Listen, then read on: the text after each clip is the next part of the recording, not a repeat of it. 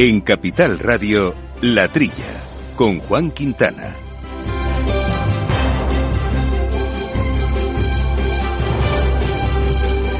Muy buenos días, gente del campo, y buenos días, amigos del campo y de sus gentes. Bienvenidos eh, otra semanita a este programa de agricultura y de alimentación y de ganadería y de asuntos agroambientales. Muchas eh, cuestiones. Un programa que, como siempre, hacemos eh, con Jorge Zumeta al mando del control técnico, o como casi siempre, pero como siempre, aquí con Yoma Segales en los micrófonos. Yoma, ¿cómo estamos? Muy buenos días a todos. Echamos de menos a nuestro compañero Jesús Moreno, pero está con un trancazo y ha decidido hay que, cuidarse. hay que cuidarse, que, no, que su voz ahí no da la talla para nuestros electos oyentes. Ánimo, Jesús. Pues ahí estamos, una semanita, oye, han dicho datos interesantes, por ejemplo, cómo te influye la elección del súper en el precio de la cesta de la compra, hasta un 14% te influye, que es un dato importante, hay que pensar bien dónde compramos, ¿eh? Sí, efectivamente. Y luego hay otras cuestiones. Había una ministra que compraba más barato que los demás porque sabía dónde compraba. Sí. Tenía información privilegiada y iba a ese súper. Qué bueno, qué bueno. Tú ves a la ministra va con la cesta de la compra de tienda en tienda. Aquí voy a comprar esto. Aquí, aquí, no, aquí no, es que, es que son especialistas, es que dan un, hacen un máster previo. Claro, saben de esto. no como nosotros, pero bueno, nosotros nos toca hablar de ello, pues es lo que tenemos que hacer, ¿no? Porque vamos a hablar de, vamos a hablar de la almendra, la almendra que, uf, hablamos hace poco antes del verano de este sector, lo está pasando mal, mal, mal, y eso que ya eh, hace unos años, hace unos cuantos años, se hicieron inversiones muy fuertes en España, precisamente porque hubo un, repunte de los precios brutales, porque las no son como los herbáceos, que repuntan precios, siembras, te, puedes beneficiar, bajan y dejas de sembrar. Aquí, claro, una inversión tienes que plantar y no entrar en producción hasta pasados muchos años. Los árboles y los mercados no son tan fáciles de predecir, ni la climatología. Bueno, pues esto nos lo va a explicar cómo está este sector y los problemas que están pasando actualmente Francisca Iglesias, que es la secretaria general de UPA en Almería. Y también vamos a charlar con Álvaro García Martínez, quien es, pues, es un investigador de, de la INIA, el Centro de Investigación, y que nos va a contar específicamente cómo están trabajando en un proyecto de investigación con muchos participantes que iremos conociendo en este programa sobre cómo actuar para reducir el desperdicio alimentario en el sector de las frutas y hortalizas que ya saben que es estratégico para nosotros y que además representa una parte muy alta, más del 30% del desperdicio alimentario que generamos en nuestro país. Pues nos contará un poco qué avances tecnológicos en investigación y más de se están produciendo en este campo. Bueno, otros eh, asuntos que vamos a ir poco a poco comentando en unos minutos son los que van a ocupar este programa y eso les recuerdo nuestro correo electrónico para cualquier cuestión que nos quieran plantear, que es la trilla arroba capitalradio.es. En abril, Aguas Novi. El cambio climático lo ha cambiado todo y los riesgos son más y más imprevistos, como las sequías o el pedrisco. Por eso necesitas un buen seguro agrario que garantice tu tranquilidad. Y ahora es el momento de contratar tu seguro de herbáceos. Agroseguro. Trabaja sobre seguro. La Trilla, con Juan Quintana, Capital Radio. Pues arrancábamos eh, antes yo me comentando precisamente este informe de la OCU que decía que había subido en un 14%, o sea que la elección del súper donde vamos a comprar te afecta hasta en un 14% en el precio de la compra y en esa y en ese sentido en esa línea sobre esa temática es que los no me extraña que eso sea un dato importante porque los españoles han aumentado su gasto en un 12% solo en el mes de agosto. O sea, que imagínate cómo influye el lugar donde, donde elijas. Llevamos meses de incremento de, de gasto, no tanto de ventas. Las ventas incrementaron un valor del 13,8%, pero el volumen solo el 4%. Es decir, pagamos mucho más caro lo poco que compramos de más. Eh, las alzas de gasto fueron más moderadas en droguería y perfumería, 9,7 y 9,8 respectivamente. En cuanto a precios, dice eh, el panel de NIQ que siguieron subiendo respecto a julio del 22 la alimentación creció un 9,3% en esos 12 meses, después de llevar dos años de aumentos. 7,4% las bebidas, droguería un 7,3%.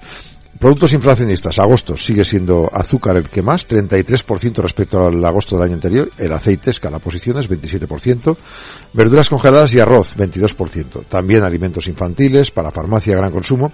Los que menos han subido, frutos secos, 2,7%, los vinos, 2,6%. Eh, hay una referencia especial a la categoría de aceites.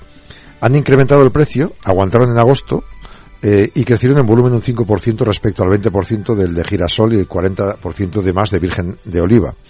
En cuanto al precio promedio del aceite desglosado por categorías, el de oliva subió un 62% de agosto a agosto. El virgen extra al 60, el virgen 61 y el de girasol de agosto a agosto perdió un 39,9% de su valor en los supermercados. Bueno, has mencionado el azúcar, ya hemos comentado en otros programas el aceite es el gran, el nudo gordiano ahora mismo la subida de precios pero también está el azúcar, que el azúcar hay que recordar que no solo pensemos en el que nos echamos en el café, que posiblemente cada vez sea menos, o en los pastelitos que hacemos en casa, en la repostería, en, como conservante, etcétera, es un ingrediente eh, fundamental, ¿no?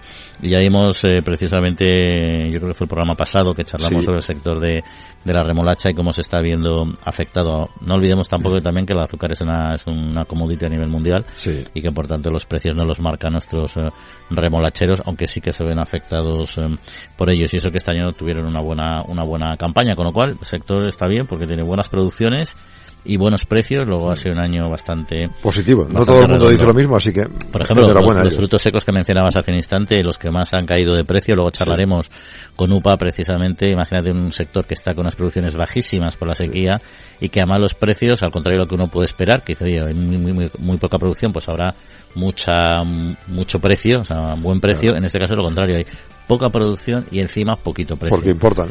Ahí está, ahí está. Luego nos lo van a contar más en detalle, pero ahí está, ahí está la clave. Y claro, en este contexto, pues es normal que al final los, los consumidores se vayan cada vez más a marcas blancas, ¿no? Y a estas guerras de promociones, ¿no? Hacía, hace unos días precisamente en la consultora Cantar World Panel informaba sobre, sobre este dato, ¿no?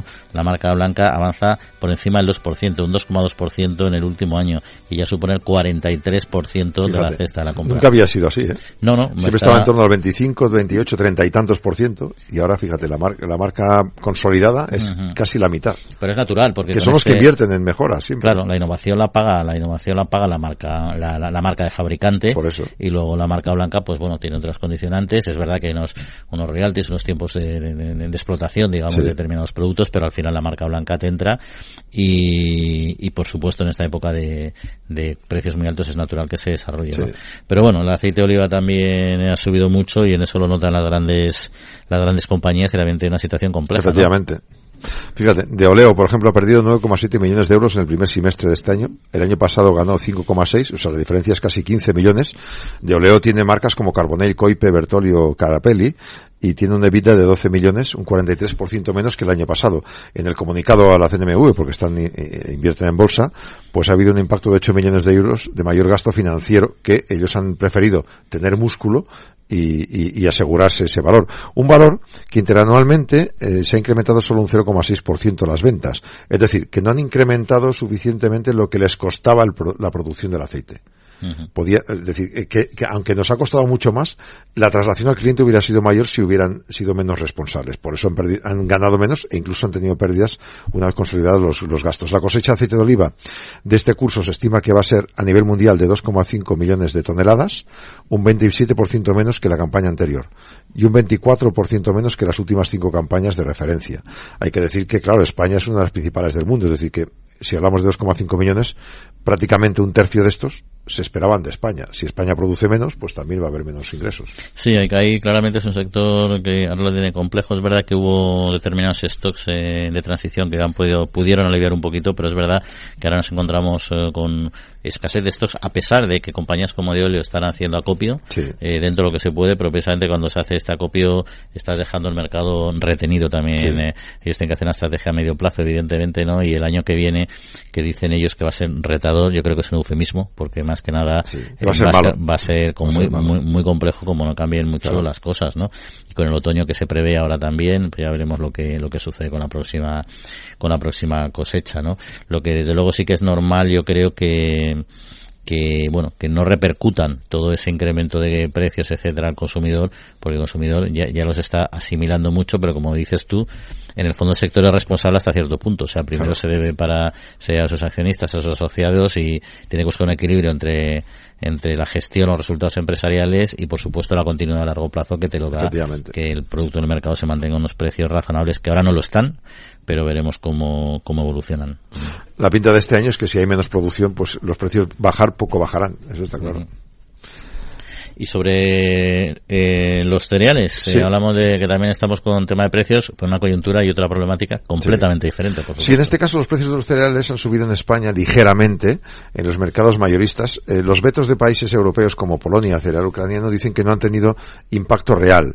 El trigo blando repuntó un 0,15 semanal, la cebada un 0,79, eh, el maíz se cotizó un 0,6% mm, de más en España.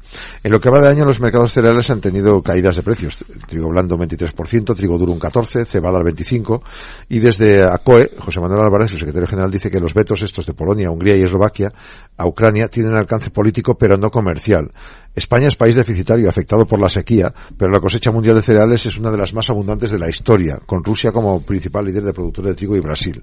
Entonces, claro, bueno, España tiene unos precios más o menos contenidos, aunque suben muy poquito, pero también se puede importar porque hay más producción. Sí, pero ahí tenemos el, un poco el problema, el, el mismo problema que en otros sectores, ¿no? Es decir, también es una commodity, eso es cierto, con lo cual al final Sí. el precio te lo marcan los precios mundiales, Mundiales, claro. no te lo marca la escasa producción en España, con lo cual al final tenemos unos precios ajustados al volumen de producción mundial, pero claro, los agricultores españoles tienen poco que vender. Sí. A unos precios eh, que no cotizan al alza precisamente, se encuentra en una situación bastante bastante compleja, ¿no?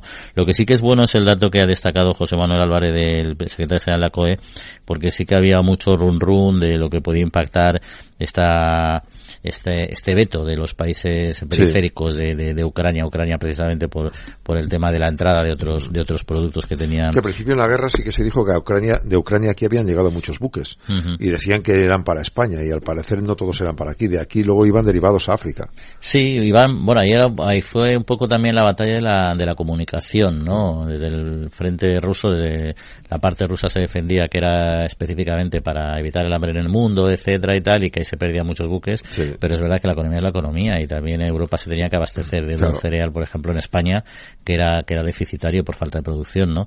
Y ahí está un poco el conflicto, ¿no? Pero es verdad que en toda esa pelea que tuvieron entre, lo que tienen de Polonia, Hungría y Eslovaquia con Ucrania, por la, porque al final los ucranianos están metiendo productos sin ningún tipo de, de protección en, en estos países que están hundiendo, afectando A otros productores. a, otros sectores. Claro. Entonces al final, dicen, hombre, sí, están en guerra, hay que ser solidarios, pero nosotros no tenemos que ser los paganinis comerciales de esta situación. O sea, hay que entender ambos, ambos, ambos flancos, ¿no? Pero lo, lo importante es que independientemente de ese conflicto que hay interfronterizo, eso no está afectando realmente al precio y, a- y al mercado español, como es lo importante para nosotros, Así ¿no? es.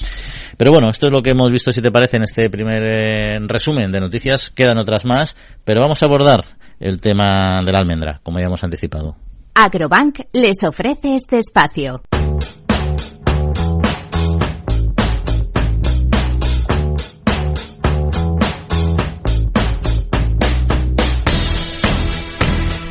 Bueno, pues como decíamos, el sector de los frutos secos, la almendra en particular, una situación bastante, bastante complicada. Con 370.000 toneladas el año pasado, España hay que recordar que es el segundo productor mundial de este fruto seco cuya demanda pues aumenta, pero al mismo tiempo es el principal también importador. Eh, importamos alrededor de 100.000 eh, toneladas al menos la pasada campaña, principalmente de Estados Unidos, de la costa californiana.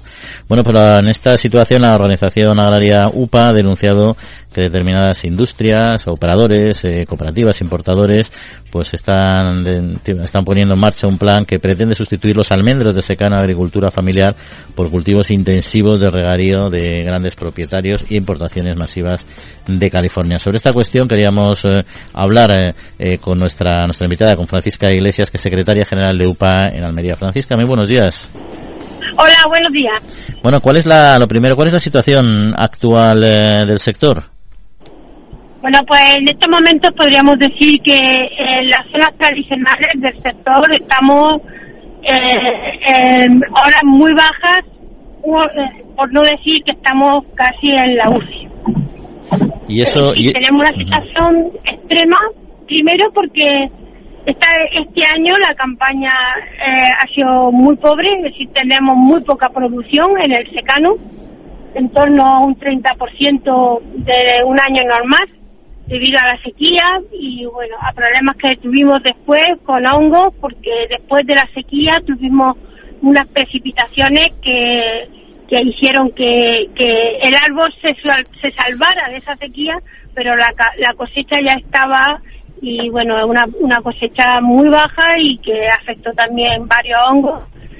Y bueno, y por otro lado, ni tenemos producción, ni tenemos precio, y además de eso tenemos la sensación de que es verdad que este sector tradicional español, porque España es verdad que es el segundo productor, pero es la mayor superficie de almendros de todo el mundo, pues está dejando a los agricultores tradicionales fuera de combate y fuera de, de, juego. Están abandonando en la, en, la, en la cuneta porque realmente este sector en los últimos años se ha convertido en un sector muy goloso para los industriales que siempre han sido los que han manejado el sector, la compra y venta de almendras, no solamente a las producciones españolas, a los agricultores españoles, sino también las de, de California, y ahora ellos mismos se han transformado en productores de almendras en zonas donde nunca ha sido tradicional este cultivo de regadío y donde las producciones que tienen pues son muy por encima de las que puede tener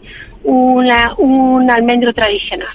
Sí, porque yo recuerdo hace unos años, precisamente cuando el precio de almendra estaba muy alto, que entraron, empezaron, se pusieron, se plantaron muchas explotaciones, muchos árboles, muchos almendros, que pues ahora han entrado en producción hace poco estarán, o estarán en ello, que supongo que eso ahora ha desequilibrado el, el mercado. Pero no puede haber un equilibrio entre estas producciones más intensivas y una línea y un, y un cultivo tradicional, porque al fin y al cabo el almendro tiene una función agroambiental también importante. Yo entiendo que también ahí la administración debía de alguna manera contribuir a su mantenimiento, no solo por, por su impacto productivo, sino también, como decía, medioambiental.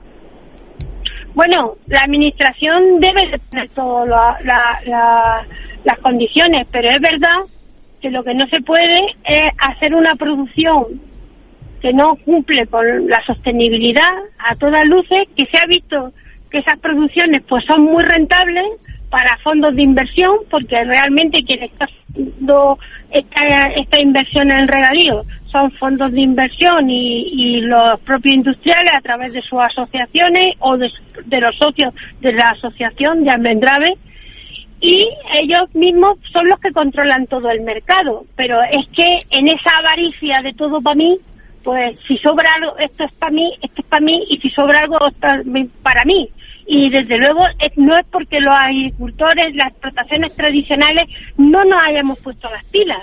Hemos hecho inversiones para mejorar el sector, hemos hecho cambios, nuestros cultivos lo hemos transformado eh, en cultivos ecológicos, es decir, no debemos competir con cantidad, pero debemos de competir con calidad pero ni con esas tampoco se puede se puede hacer frente a una entrada masiva a un precio que nosotros en estos momentos no somos competitivos principalmente porque el que compra y vende es el mismo son los mismos y son los que deciden lo, eh, lo que más me interesa. Y eso pues evidentemente tiene que tomar cartas eh, el, gobierno eh, las administraciones no no solamente en la administración central, sino también las, la administraciones autonómicas. Y, no, no, decía, decía Francisca, perdona, el, el, tema del precio, perdona que le interrumpa, ¿cuál es el diferencial de precio ahora más o menos de, de la que se produce aquí en España de la que entra de, California, por ejemplo? Pues, pues mira, aquí en España una, un kilo de almendra pepita común está en torno, española está en torno a 4,65. Pelada, pelada, ¿eh? Kilo pelado un kilo de, que, es decir, ofertado a, los a, la industria del turrón, a la industria del mazapán. No, no al agricultor. El agricultor está en torno a 2,60, 2,03, 2,60, depende, pero vamos, 2, y pico, 2 euros y pico. la transformación y todo eso se transforma en 4, cuatro y medio, 4,60. Un kilo de almendra pelada puesta en la puerta del industrial, del mazapán, del turrón, 3,65, un euro de diferencia. Evidentemente, los turroneros, evidentemente los que hacen el mazapán, los mantecados, no compran la almendra española, que deberían, porque algunas de ellos son IGP, como el, el turrón de Fijona, y tienen la obligación de consumir almendra española. Y una serie de variedades pues, eh, pues evidentemente la almendra española se queda en las cooperativas que, que, eh, que comercializan nuestro producto. Evidentemente no el precio. Claro, pero esas prácticas de, de etiquetado, eh, que teóricamente no es el correcto, eso sí que es, la- es, eh, el gobierno y las au- autoridades pueden combatirlas, ¿no? Es decir, si usted está en una IGP, no puede hacerlo con, con avellanas que no son de aquí, o almendras. Evidentemente, pero se permite, por eso nosotros hemos pedido que eso se, se, se, se inspeccione. Quien tiene la, la, la, para inspeccionar todo ese mecanismo son las comunidades autónomas. Y luego hay unos que no dicen, ah, dicen, dicen ustedes que hay algunos que compran americanas de California, las envasan aquí y las venden en Europa como españolas. Eso es doblemente Sí. también un peligro, ¿no? No, eso es un reteque, eso es un reetiquetado, que en el caso de Almería estamos hartos de verlo, por ejemplo, en, en muchos productos hortícolas, y que es una, un fraude, un fraude al consumidor y un fraude a, a, a todo el mundo, a donde, donde sea, pero se permite. Mira, nosotros desde UPA tenemos claro que nosotros este año no tenemos el 100% de la producción que se necesita, porque el consumo de almendras ha subido exponencialmente, es decir, se consume cada vez más almendras, más frutos secos, sobre todo almendras. Y sabemos que si no hay que cumplir, eh, pero si haremos la, unas reglas de juego claras, es decir, usted, mm, yo este año, pues de almendra española voy a tener esta cantidad, de almendra eh, americana esta, y esta pues tendrán ustedes que pagarla a este precio y esta tendrán que pagarla a este.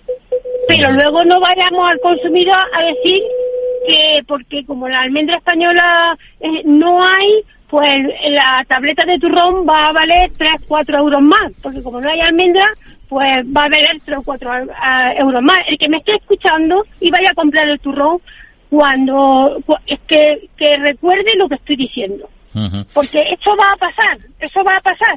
Y desde luego lo que no se puede permitir y es que aquí se ha creado una, una, una marca que se llama Almendras Ibéricas, se la ha creado Almendrave para comercializar la almendra que yo, de, los de los cultivos que se han puesto en re- de almendra súper intensivo entre, entre la frontera de España y Portugal, en Extremadura y Castilla-León, en esa zona, en esa franja, hay plantaciones a un lado y a otro de la frontera, son de los mismos, y esa almendra, pues yo, eh, y se ha creado esa almendra, esa marca, que además va a estar subvencionada por la Unión Europea como eh, almendras ibéricas para la promoción del consumo de la almendra en Europa con unos con unos eslóganes como que son muy sostenibles. Lo primero es que no son sostenibles porque son de regadío y además de re- y que las hectáreas se escapan porque eh, aquí en España para ser de regadío tienes que tener concesión administrativa de agua. En Portugal nosotros no sabemos cómo van las plantaciones. No sabemos qué, qué condiciones medioambientales son exigibles para que puedas poner en regadío.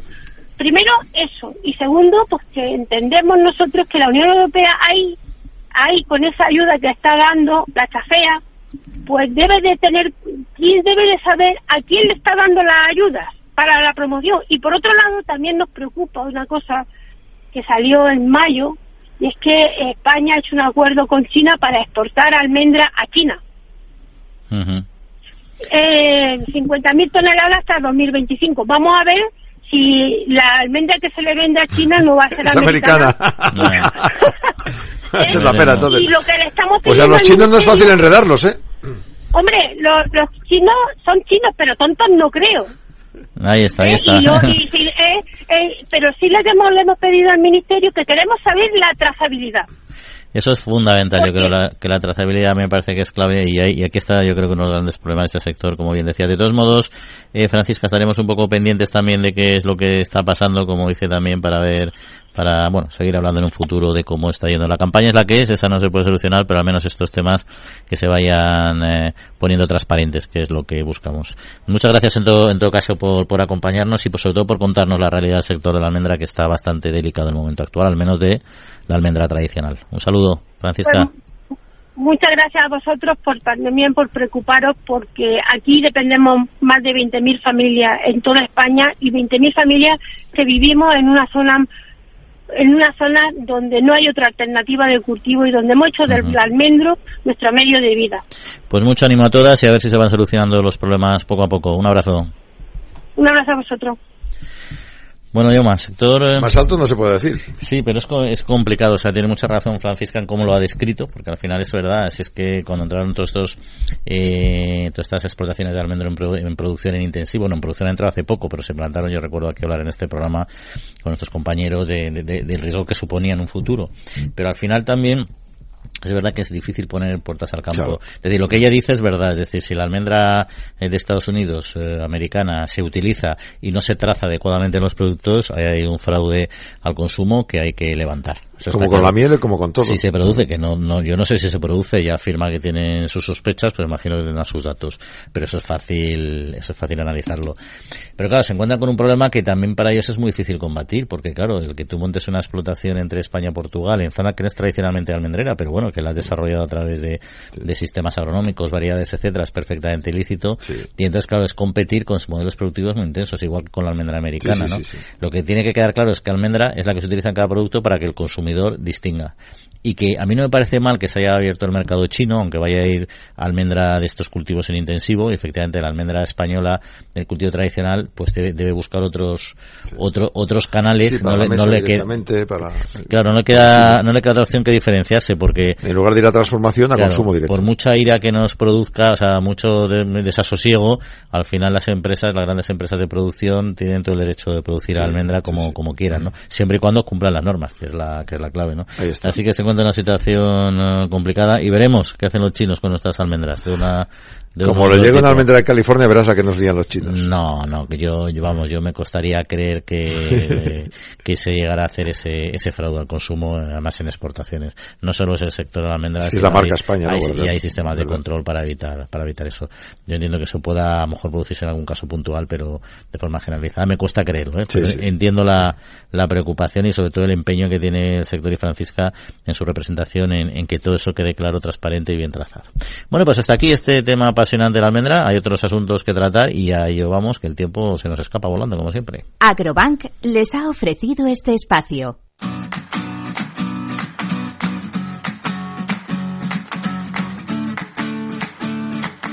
La Trilla, con Juan Quintana, Capital Radio. Bueno, Yoma, pues dejamos la almendra de lado por mucho pues que nos guste este magnífico fruto seco y vamos a hablar de otros cultivos que no están demasiado alejados de la zona de zonas almendreras, como son los cultivos eh, tropicales. Nos encantaría decir que van de maravilla, como otros años, porque son cultivos con muchísimos márgenes, muy rentables, pero la sequía no, no distingue, no distingue entre los, los más eficientes o no y les están tocando bastante. La producción puede caer hasta un 80%, que no es sí, de pavo. en algunos tipos de frutas sí. Está la bajada de está la sequía la bajada de ventas y también la tala de árboles.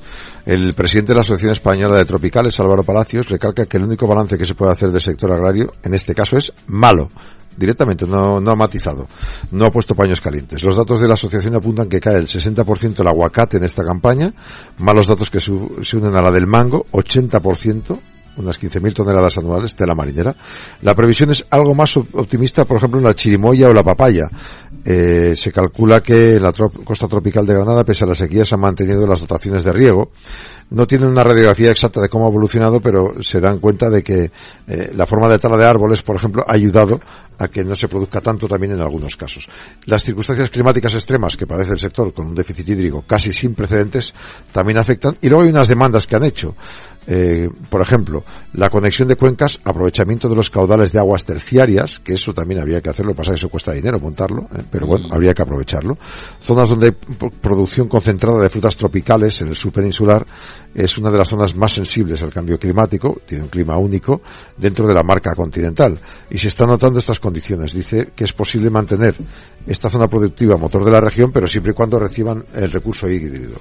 Claro, igual no tiene que ser el agua de beber, Ahí Pero está. claro, montar un sistema claro. de trasvase de agua de la otra, No, hay dos, hay dos modelos eh, de, de riego, que es el trasvase de cuencas con los problemas que sabemos que genera, pero que siempre hemos defendido que para eso están los ingenieros hidráulicos, los especialistas, Claro. para hacer las aportaciones y las dotaciones, manteniendo el equilibrio, los colores ecológicos, etcétera, y eso es una cuestión de solidaridad, que luego tiene contraprestación económica o no entre unas cuencas u otras, bueno, eso es otra cuestión, pero eso se debe hacer. Y la otra son las aguas terciarias, al final las aguas residuales son clave, lo comentábamos hace pocas semanas en el sector de la fresa, hablando del cote de Doñana, que ella dice, sí, si nosotros tiramos de pozos históricos, que no es que los hayamos hecho ahora, sino que están de toda la vida, pero también es verdad que es que tenemos ahí enormes dotaciones de agua terciaria que, que sale, que se que se tira al mar y que nosotros con una, una parte solo de esas aguas que se tiran al mar, que además han tenido un coste de reciclaje, nosotros podríamos Claro. regar, regar para buena Esa es parte la que de hay que canalizar.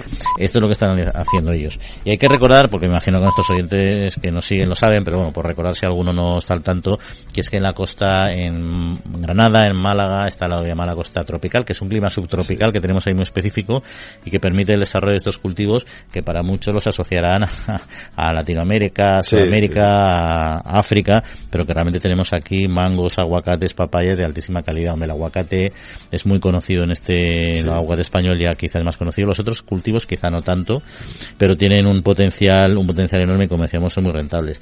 Y como todos los cultivos ha habido que talar. Y el problema de talar es que esto no es un, no es un, no es un herbáceo como decíamos antes. Sí, sí. Es que un árbol eh, talado no es que pongas uno tienes y que lo- esperar un tiempo. que esperar 5, 6, 7 años hasta que entran en producción y ahí está el enorme coste de la inversión, ¿no? Así que, en fin, un daño importante y sobre todo que afecta a muchas familias, como aquí decían, ¿no? Pero bueno, cambiamos, nos vamos a la producción ecológica, que ha subido eh, el 40%, al menos en ayudas eh, de la PAC. Sí, lo ha dicho el secretario general de Agricultura, Fernando Miranda, ha destacado esta apuesta de España por impulsar esta producción ecológica, incrementando en 40% las ayudas de la PAC del 2023 al 27. Dice que hay que formar e informar a lo largo de la cadena alimentaria pa- para facilitar esta conversión. Es importante, dice la apuesta de España, por impulsarla. A medio y largo plazo creen que se puede aumentar un 25% la superficie de agricultura en ecológico. Actualmente está en el 10%, o sea, duplicarla. Bueno, el, eh, sabemos que son los objetivos eh, de Europa, que es llegar a tener una superficie del 25% ecológica eh, en toda Europa, ¿no? En España yo creo que estamos eh, en determinadas comunidades autónomas como Andalucía ya lo tenemos, en otras Sí. estamos por conseguirlo, pero vamos por el buen camino. Somos un, un gran, una gran reserva de producción ecológica, también teniendo en cuenta que buena parte de ellas para pastos, etcétera, que no todo nos imaginemos el tomatito Exacto, para cereal, humana, ¿no? Claro.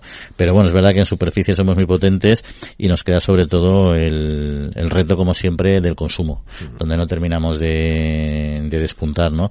Y las ayudas que suban, pues natural, dentro de esta de este contexto eh, regulatorio eh, a nivel global, es normal que el Ministerio que también apueste por este tipo Claro. de agricultura. Sí, sí. Ahí mi planteamiento con el tema de la agricultura ecológica siempre ha sido que que está muy bien, igual que está la culti los cultivos, la cultiva, los cultivos, Extensiva.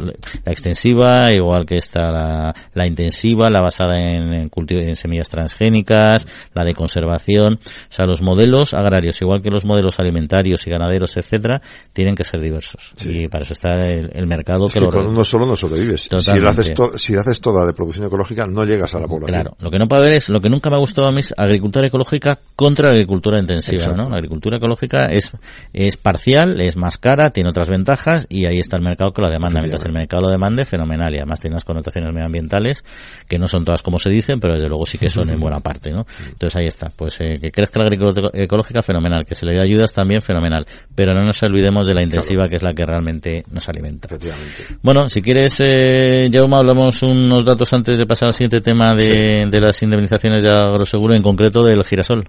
Sí, 13,4 millones de euros eleva la cantidad total de indemnizaciones a los productores de estos cultivos a 428 millones. La mayor cantidad ha sido sobre girasol, 9,3 millones de euros, casi toda en Andalucía. Por provincia, Sevilla es la que recibe más indemnizaciones, en concreto 6,2 millones, y luego Córdoba y Cádiz. A nivel nacional, indemnizaciones por los años sobre girasol superan los 30 millones. La adversa meteorología, la intensa sequía ha hecho pues que haya que invertir ese dinero. La mayor parte es por la sequía directamente, algunas por el pedrisco, caídas a finales del mes de mayo y durante el mes de junio, y las inundaciones derivadas de la lana. Andalucía es la comunidad autónoma que más daños acumula por estos factores, aunque también destaca la estimación de 8 millones de euros en Castilla y León. Ambas son las principales zonas productoras afectadas por estos, estos grandes problemas y que han necesitado, la, eh, necesitado el apoyo de, de Agroseguro. Pues hasta aquí este segundo bloque de información y opinión agraria y entramos eh, en otra cuestión, en nuestra investigación, siempre de alta calidad y siempre de vanguardia. Piensa en un árbol, grande, con sus frutos, su sombra. Y ahora piensa en cómo empezó todo. En Agrobank, sabemos que tu proyecto es como una semilla. Por eso queremos ayudarte a impulsarlo con las mejores soluciones integrales, digitales e innovadoras. Contigo desde el origen. Agrobank. Infórmate en caixabank.es.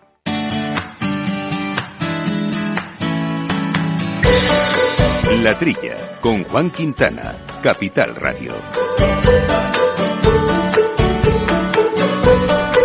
Bueno, las frutas y hortalizas representan aproximadamente el 32% de los alimentos de los alimentos que se desperdician a nivel mundial. Después viene la carne y productos de animales que rondan el 12,5%, al menos según datos de, de la FAO, de la Organización de las Naciones Unidas para la Alimentación y la Agricultura. Bueno, pues en este contexto, el pasado viernes eh, se conmemoró el Día Internacional de la Concienciación sobre la Pérdida y el Desperdicio de Alimentos un motivo pues muy bueno para traer a los micrófonos de la trilla un interesante proyecto para reducir el desperdicio alimentario en el campo, el proyecto Life Clean Smart, un consorcio interdisciplinar formado por AINIA, Abasaja, AgroSingularity, Odyssey Robotics y Visual Nasert. ¿Trabajan en qué? En el desarrollo de una metodología bastante innovadora, por cierto, para mejorar el aprovechamiento de los cultivos y reducir así el desperdicio alimentario y las emisiones del CO2 del sector agrario. De ello vamos a hablar con Álvaro García Martínez de la Unidad de Tecnología de Visión Avanzada de AENIA. Álvaro, muy buenos días. Muy buenas. Muchas gracias por invitarme al programa. Bueno, estupendo como siempre porque nos interesa sobre todo conocer los avances tecnológicos y la investigación que desarrollamos en nuestro país, que no es poca en este campo. ¿no? Y entrando en este proyecto, en el Live Green Smart, eh, ¿cuál es el objetivo concreto que habéis planteado? Pues como bien has comentado, el objetivo concreto va enfocado en un motivo también elemental, que sería el desperdicio alimentario no solamente provoca ese problema en cuanto al aprovechamiento de las cosechas, sino también en cuanto a la emisión de gases de efecto invernadero. De hecho, incluso se llega a cuantificar este efecto de los gases emitidos por la fruta y eh, desechadas en un 6% a nivel mundial. Entonces, con el proyecto lo que buscamos son técnicas innovadoras con las que poder generar una especie de manual, digamos, de usuario para explotaciones agrarias, con las que puedan llegar a reducir ese desperdicio y, por ende, también ese beneficio de los gases emitidos. Y habla de estas tecnologías, de metodologías innovadoras, eh, ¿tienen ya una idea de cómo pueden eh, eh, conseguir alcanzar estos objetivos? ¿En qué línea van a trabajar? Pues efectivamente, estamos trabajando en varias líneas. por un lado, eh, queremos mejorar lo que sería la información que se obtiene a nivel de campo, de, agrario, para saber cuándo realizar recolectas, qué tipo de frutos se pueden aprovechar y eso se hará utilizando tecnologías de visión e imagen eh, innovadoras como podría ser drones que vayan con cierto tipo de cámaras especiales, con eh, imágenes de satélite o incluso robots que a nivel de tierra vayan haciendo inspección de los campos. Por otro lado, eh, generaríamos un, digamos, un stock de productos que vamos recogiendo de la fruta que no se ha aprovechado en el campo de normal con la primera recolecta y eso se reconvertiría a partir de unas matrices alimentarias en varios ingredientes que se puedan utilizar para consumo humano. A ver, eh, teóricamente estamos hablando, por tanto, de producto no solo que se queda malo en el campo, que no se puede tomar, sino también producto poco apetecible, esas piezas que en el supermercado no tienen venta porque no nos gusta verlas. Es una de las cosas que queremos analizar en este proyecto, ver cuál es la calidad de la fruta que se está desperdiciando, cuáles son los motivos de ese desperdicio e intentar paliarlo. Estamos intentando poner como objetivo la recuperación del 25% en cuanto a pérdidas de fruta y esa transformación posterior en ingredientes alimentarios. Y mencionaba yo al principio el dato de lo que representa el, las frutas y hortalizas en el desperdicio alimentario. ¿Es este el motivo de que hayan elegido este, este subsector o hay otros otros factores que también que también pueden influir? Sí, comentaba que buscábamos también que el aprovechamiento de la metodología que se derivase de este proyecto pudiera también extenderse al resto de la Unión Europea. De ahí esa selección que se hizo del tipo de frutales que se van a experimentar en el proyecto. Cuando se habla de desperdicio alimentario, a veces se ha hablado de, mucho desperdicio en la hostelería. La hostelería está reaprovechando mucho, incluso en restaurantes de estrella Michelin están triunfando gracias a ello. Eh, en los domicilios parece que se está desperdiciando menos. La agricultura ahora mismo, ¿ustedes tienen datos de que estén desperdiciando menos que hace unos años? Bueno, evidentemente no es el único proyecto que va enfocado en este sentido y se están haciendo avances. Los datos se auguran que vamos orientados a la reducción de ese desperdicio que se está generando a nivel también primario en la agricultura. Y los agricultores, eh, que al final son los responsables en, este, en esta primera etapa, al menos de la cadena de alimentaria de, las frutas y hortalizas, ¿qué papel van a jugar en este, en este proyecto? Pues aquí contamos con la colaboración de Abasaja para darnos toda la experiencia que ellos tienen de explotaciones agrarias, de cadenas de logísticas, y van a ofrecer los campos para que podamos hacer allí la experimentación y recapitular esa serie de, metodologías, de buenas prácticas, como para poder mejorar el rendimiento de sus campos. Una cosa que queremos también hacer en este proyecto es hacer un análisis no solamente científico-técnico, sino también económico, para que cuando los agricultores reciban esta información puedan también tener la garantía de que a nivel, eh, aquí hay un mercado al que pueden ellos dar salida a ese producto que se va a recoger. Claro. Aquí se me ocurre una doble, doble cuestión. Estamos hablando de, algo preventivo, es decir, evitar que se desperdicie ese alimento eh, con unas técnicas nuevas que no sé cuáles son, o directamente recoger ese alimento que se está desperdiciando. Va enfocado en las dos líneas. Por un lado, queremos mejorar la información que tienen los agricultores a la hora de hacer la cosecha para reducir esa, esa fruta que no se va a poder aprovechar y al mismo tiempo eh, la que ya hemos llegado al punto de no retorno, de no aprovechamiento, poder darle ese nuevo ciclo de vida en el que se puedan generar nuevos ingredientes. ¿Y cuáles serían esos seis ingredientes que dicen que se podían generar? ¿Eh? ¿De qué estamos hablando? No son ingredientes definidos, es un objetivo del proyecto el ver las posibilidades que tienen estas frutas una vez que se le hayan tratado y llegar a alcanzar ese, digamos, ese número, ese es el objetivo que tenemos como proyecto. Pero, por ejemplo, una macedonia o, un zumo, no, sería un ingrediente nuevo, ¿no? Normalmente van molidos este tipo de ingredientes, entonces pueden utilizarse, por ejemplo, como aditivos alimentarios. Porque este este tipo de, de, subproductos que salgan de este de este proceso, como estos molidos que usted mencionaba, etcétera, eh, que se sabe cuál va a ser o a priori supongo que será pronto, ¿no? Pero un poco qué orientación pueden tener en lo, en lo que es la cadena la cadena alimentaria en, en otras líneas. Eso me temo, como me dice, es todavía pronto para definirlo. Cuando estemos a mitad de proyecto sí que podríamos tener una conversación donde se ofrezcan ese tipo de datos. ¿Qué calendario manejan más o menos? Eh, ¿Estamos hablando de meses, de años, de semanas, de empezar? No, aquí con este tipo, como contamos con el análisis de varios periodos de cosechas, este tipo de proyectos siempre tienen que tener dos, tres años mínimo de duración. Y es un programa financiado con, entiendo yo, con fondos públicos. Eh. Correcto. Aquí nos financia el programa LIFE de la Comisión Europea. estamos muy agradecidos por el apoyo que nos está dando al proyecto. Por cierto, ya saliendo de la, del, tema concreto de la, de la entrevista, ¿cómo, ¿cómo en su opinión funcionan los, el, acceso a fondos públicos? ¿Cómo está apostando los fondos públicos para la, para la investigación en este campo a nivel europeo, a nivel nacional y a nivel regional? Pues eh, poniendo en contexto, por ejemplo, un proyecto como este, enfocado a la reducción de gases de efecto invernadero, con toda la tecnología y la innovación que va detrás, la Unión Europea ha apostado con dos millones de euros para financiar a este consorcio. Entonces, eh, la verdad es que estamos muy agradecidos, tenemos un muy buen acceso aquí a, a los fondos y están ayudando enormemente a que podamos innovar y poner también a nuestro país en una gran posición dentro de Europa. También ahí entiendo que la, la calidad el prestigio de los equipos de investigación y de INIA en concreto pues juegan un papel importante a la hora de acceder a esos fondos. Álvaro García Martínez de la Unidad de Tecnologías de Visión Avanzada de INIA, muchas gracias por atender nuestra llamada, mucho éxito y volveremos a retomar este tema cuando ya empiecen a obtener los primeros resultados. Un saludo. Estamos encantados de volver a hablar. Hasta luego, buena tarde.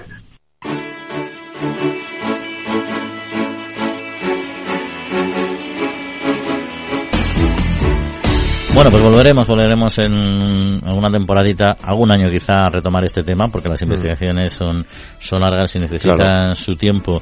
Y lo que no sé si ha necesitado mucho tiempo nuestros consumidores para adaptarse al modelo de consumo mm. vegano, porque me sorprende, me sorprende el dato de los que en la actualidad adultos que se reconozcan veganos, que ya supera el 11%. Sí, el 11% de los adultos se declaran veggies en España, 600.000 menos que hace dos años, es otro dato curioso.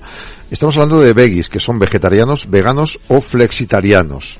Estamos hablando de 4,5 millones de personas en España, 600.000 menos que los que lo dijeron en el año 2021, según un sondeo de una consultora Lantern. El estudio es La Revolución Verde, la han presentado en el ICEX, y resaltando el frenazo de estos dos últimos años por el fin de la pandemia y la elección de los ciudadanos del placer y el disfrute de otras opciones alimentarias. Dijeron, voy a vivir la vida por si me muero. o sea, dejo de ser vegano un tiempo por si palmo. Y, luego voy a volver. En el fondo es una forma de, de, reconocer que tu modelo no te mola. estoy haciendo esto porque, en fin, porque creo que conviene, pero me parece un petardo. Han hecho una muestra sobre 1.100 personas y, y, como os digo, el veggie es vegetarianos, flexitarianos, y, pescetarianos también, que no comen carne, pero sí pescado. Hay 3,5 millones de consumidores que tienen algún matiz de estos. Eh, han hablado de los pescetarianos, eh, que son más o menos 692.000 adeptos que comen pescados, pero no comen carne. Por grupos, la generación Z, 18 a 24 años, son los que tienen más datos vegetales, un 16% de todos los de esta época. También destacan los de 55 a 64 años, un 13% son veganos, o veggies, flexitarianos la mayoría. Y también en los últimos años ha sido la población que más ha subido, los de 65 años por razones de preocupación por la salud, porque estás al final de tu vida, porque dices, ahora ya me puedo cuidar mejor, me alimento mejor. Quitando el efecto de la pandemia, el movimiento veggie ha aumentado desde el cupo de 9,9 adultos en el 2019 a 11,4 en el 23, aunque había repuntado hasta el 20 y luego había caído. Por países, Alemania y Austria, un tercio de la población se declara veggie. Qué fuerte. Sí, y luego, eh, pues hay otros, por ejemplo, España ha subido la preocupación por el bienestar animal y la salud de los animales que nos comemos. También analizan la población omnívora y de forma más extrema los que consumirían carne todos los días. Somos el 12%, o son. Los que consumirían todos los días carne, el 12% de los españoles. O sea, hay casi los mismos veggies que comedores de carne 100%. Sí, me llama la atención. Eh, eh, bueno, primero hablemos de que se declaran. claro, bueno, como, dices tú, cuando viene las, la, lo necesitas, dices, bueno, ahora voy a dejar de ser lo que me, que me quiero relajar un poquito, ¿no? Me llama la atención el dato de que sean los omnívoros eh, los que quieran comer carne todos los días. A ver, es que es muy relativo, porque comer carne todos los días no estás diciendo que te vayas, vayas a comer solo carne todos los días. Claro, comer carne todos los días es relativamente natural. Claro. Tendrías que tomar una, loncha de jamón por la mañana, tal, o sea, eso es carne también. Claro. Entonces, en ese sentido me parecen pocos, porque creo que todo el mundo come carne todos los días de una manera u otra si no eres... Efectivamente, si no es veggie. ¿no? Pero si hablas de comer carne como, como dieta, parte de la dieta principal, ahí en cambio me parecen demasiados, la verdad. Ya. Oye, esto de los pescetarianos, que no lo había oído, no lo había oído, pero no, no, no, no tenía nombre y apellido como tú has mencionado. La verdad es que entiendo que es por bienestar animal, pues la cuestión de animales en granjas, etcétera. pero los peces también vienen de piscifactoría o los pescas. El 40% están en piscifactoría. También y, mueren esos peces. Y están explotados, o sea, explotados en el sentido de explotación ganadera, no explotados en el sentido peyorativo, ¿eh? Son explotaciones ganaderas y les pasa lo mismo y los pescas en el mar y tal. O sea, yo no entiendo mucho esa diferencia. En todo caso, ahora con la, con la nueva tecnología de, de carne, carne de laboratorio, carne cultivada, que ya está en el mercado. En Europa dentro de nada, en Estados Unidos ya está. Dentro de poco no va a haber eh, pestifactorianos, ya todos podrán comer al menos ese tipo de carne. Carne y pescado vegetal serán. hechos, hechos de sobras de, vegetales. En fin, esto es lo que tenemos. Pues si te parece, vamos a entrar en nuestra España medio llena, que siempre nos es eh, súper relajante e interesante con nuestro compañero Pablo Maduro, que ya saben que nos acerca a la realidad de nuestros pueblos, de nuestros pequeños pueblos, no solo desde la perspectiva agraria, sino de todo lo que conlleva la cultura, la economía y el desarrollo de estos espacios. Pablo, esta, no la había visto venir. ¿eh? Pues vamos Poner una peluquería canina en un pueblo no la había visto venir. Sí, o sea, a lo mejor luego es canina, pero luego aprovecha para otros animales, para las ovejas, yo qué sé, aprovechando. Algo se les ocurrirá. Seguro. Bueno, pues seguro que nos lo va a contar más en detalle Pablo. Pablo, muy buenos días. Hola, ¿qué tal? Muy buenos días, un fin de semana más, desde la España medio llena, con historias que nos cargan las pilas, que nos llenan de motivación porque nos trasladan al medio rural para hablar de tantos y tantos proyectos que desarrollan muchísimas personas para encontrar una oportunidad en los pueblos de nuestro país. Hoy vamos a viajar hasta un pueblo que se llama Villalón de Campos. En ese pueblo vive desde hace dos años Clara. Clara tiene 28 años. Nació en Vitoria, pero creció en Valladolid. Eh, el amor le llevó hasta el medio rural y a pesar de que es graduada en geografía, después de trabajar más de dos años en un hospital veterinario en Medina de Río Seco como auxiliar, se ha lanzado a su propia aventura. Ha creado una peluquería canina.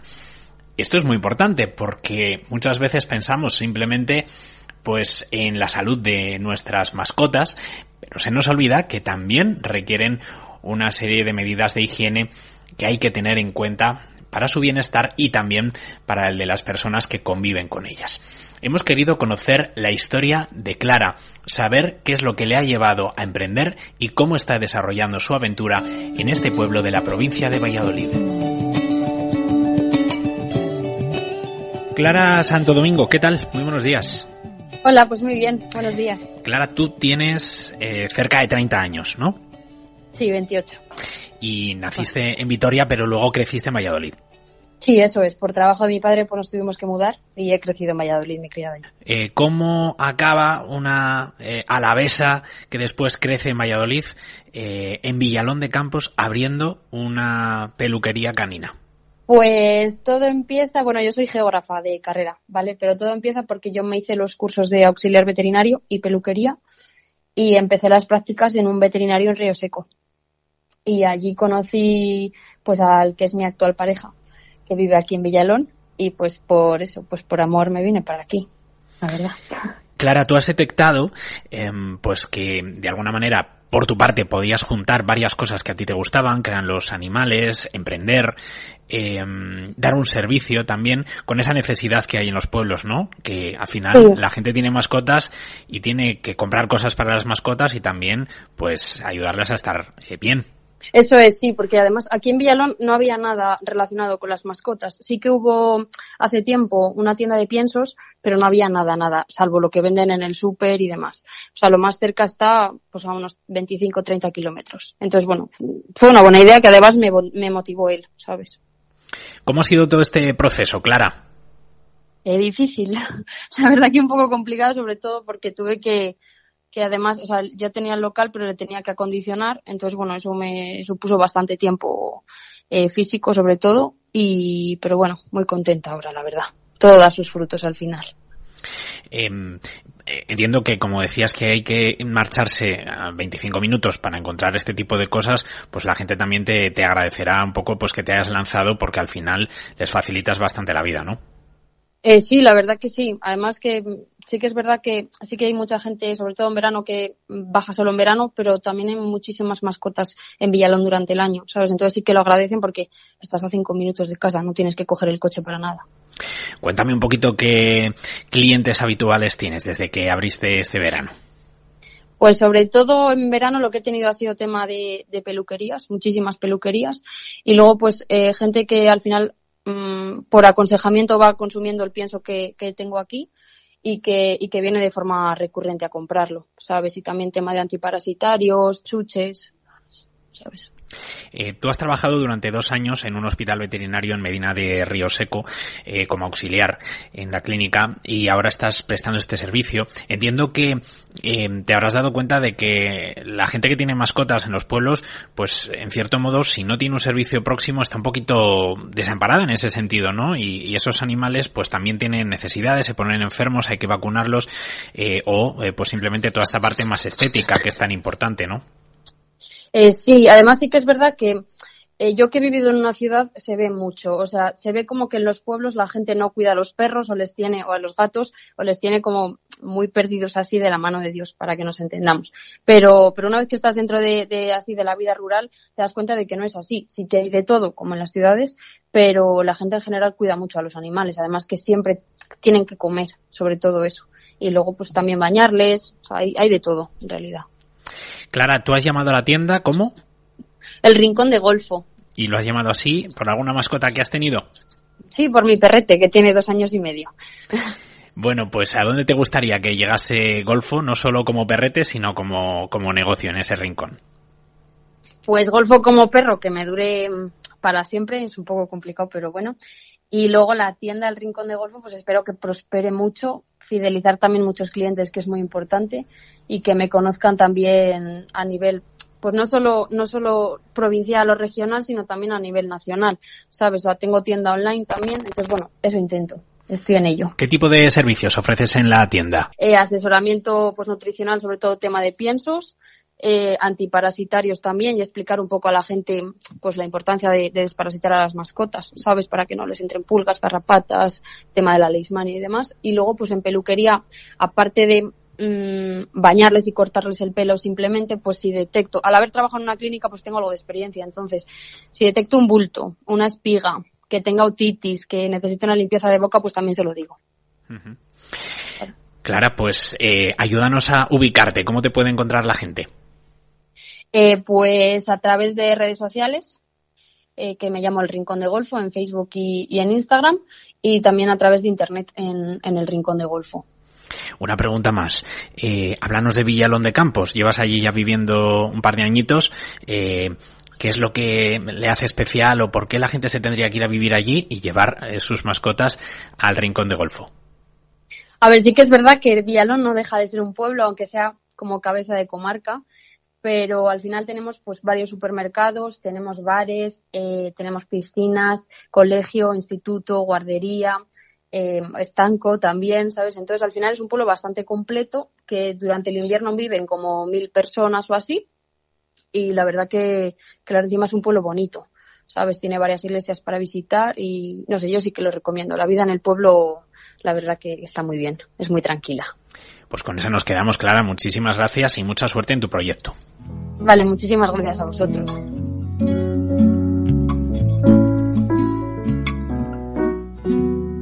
Hemos conocido, compañeros, la historia de Clara Santo Domingo en Villalón de Campos, en Valladolid, que es la historia de este rincón, el rincón de Golfo, que ahora acerca mucho más el mundo de las mascotas a los habitantes de esta localidad castellano y leonesa.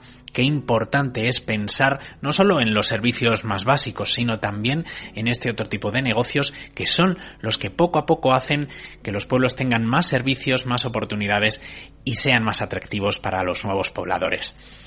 Por mi parte nada más, que tengáis muy buen día, muy buen fin de semana y nos encontramos como siempre en unos días con más historias en la trilla. Hasta la próxima semana.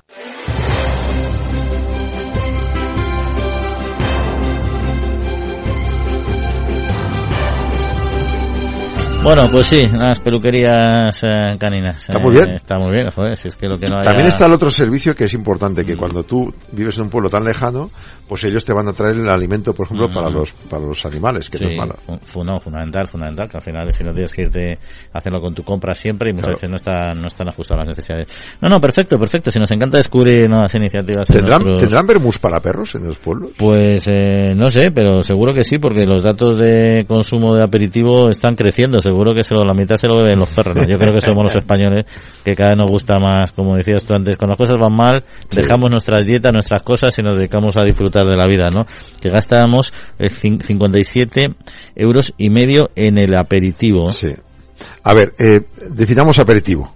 Según la Fundeu, Fundación del Español Urgente, el aperitivo es la acción de abrir el apetito, una comida frugal, pero con contenido que se toma antes de la comida principal. Es decir, picoteo algo para luego comer. No me pongo cebado aperitivo para luego no que- comer. porque yo creo que ahí estamos, nosotros lo hacemos un poco al revés, ¿eh? Es que yo hago al que revés. toma el aperitivo, acaba reventado y luego En dices, España "Sí, hacemos ya- vermús ya a no". rondas. Si vamos a rondas, si somos ocho, ocho rondas. Entonces llegas a casa y dices, ya no tengo hambre. Vale. Ocho de cada diez españoles. Hemos dejado claro que nosotros no somos de aperitivo en el concepto que marca la RAE, ¿no? No. Vale, bien. La tapa nuestra es bestia. Eh, Ocho de cada diez españoles son como nosotros, toman aperitivo de forma habitual. Hay muchos que lo hacen en fin de semana, 56%, pero a diario 24%. Toman aperitivo siempre antes de comer. El 19 de septiembre se ha dicho, se ha dado como Día Mundial del Aperitivo, porque hay una marca de patatas fritas que lo quería. Bueno, el rito gastronómico pasó una pequeña crisis hace unos años en los bares, se ha recuperado según la hostelería española, es donde hay más tradición, pero cada vez aumenta en casa. Hay muchos de los productos estrellas de esta comida que han incrementado los precios, pero no han apenas variado el- la cantidad de consumo. Es decir, aunque me esfuerce un poco más, compro queso, compro fuet, compro embutido, compro aceitunas para hacerlo en casa. Y luego eh, hay una alza de un 10% respecto a agosto del año 22 en cuanto al número y, a precio, y al precio de, cantidad de, de lo que tomamos en casa. Y luego también hay un añadido, que cada vez más volvemos a los veggies, nuevas tendencias de formatos gastronómicos, consumo de aperitivos saludables, por ejemplo, palitos de zanahoria, ha crecido un 137%, y hay otros más que también están duplicando los kilos. Productos teóricamente sanos para tomar con la cervecita. A mí me encanta que haya cada vez más babies, porque el aperitivo me como el doble. Cuando es que es verdad, vas ahí, la cantidad de gente, no sé si te pasa a ti en tu grupo, dice, no, esto no lo tomo porque lo ves con carne, con tal. No, tranquilo, te dame dame aquí que yo me, que lo voy pegando. Yo tengo, una persona, un amigo mío, que no es de beber mucho. entonces se toma su cerveza sin alcohol y como sí que es de comer, y hay muchos que dicen, ah, pues a mí esto, esto, este aperitivo toma, y se lo va comiendo él todo. Sí, sí, sí. Y pica un poco de aquí, un poco de allí, y luego dice, ya he comido. que ya digo, ese es el concepto no aperitivo. No aperitivo. Por cierto, pero el aperitivo tú eres más de yo creo que o sea, en, España, por la climatología normal, que nos gusta también mucho tomarlo fuera y con los amigos, ¿no? Aunque el de casa también se disfruta cada vez más. que yo eh, siempre he tenido el concepto de beber en casa solo es como muy triste. Mm. Entonces, si estás en familia, tomas el aperitivo, pero yo ponerme un aperitivo si estoy solo para comer, me apetece más irme al bar. 100%. O sea, los aperitivos en la calle con la gente son mucho más Si estás solo, te va a salvar.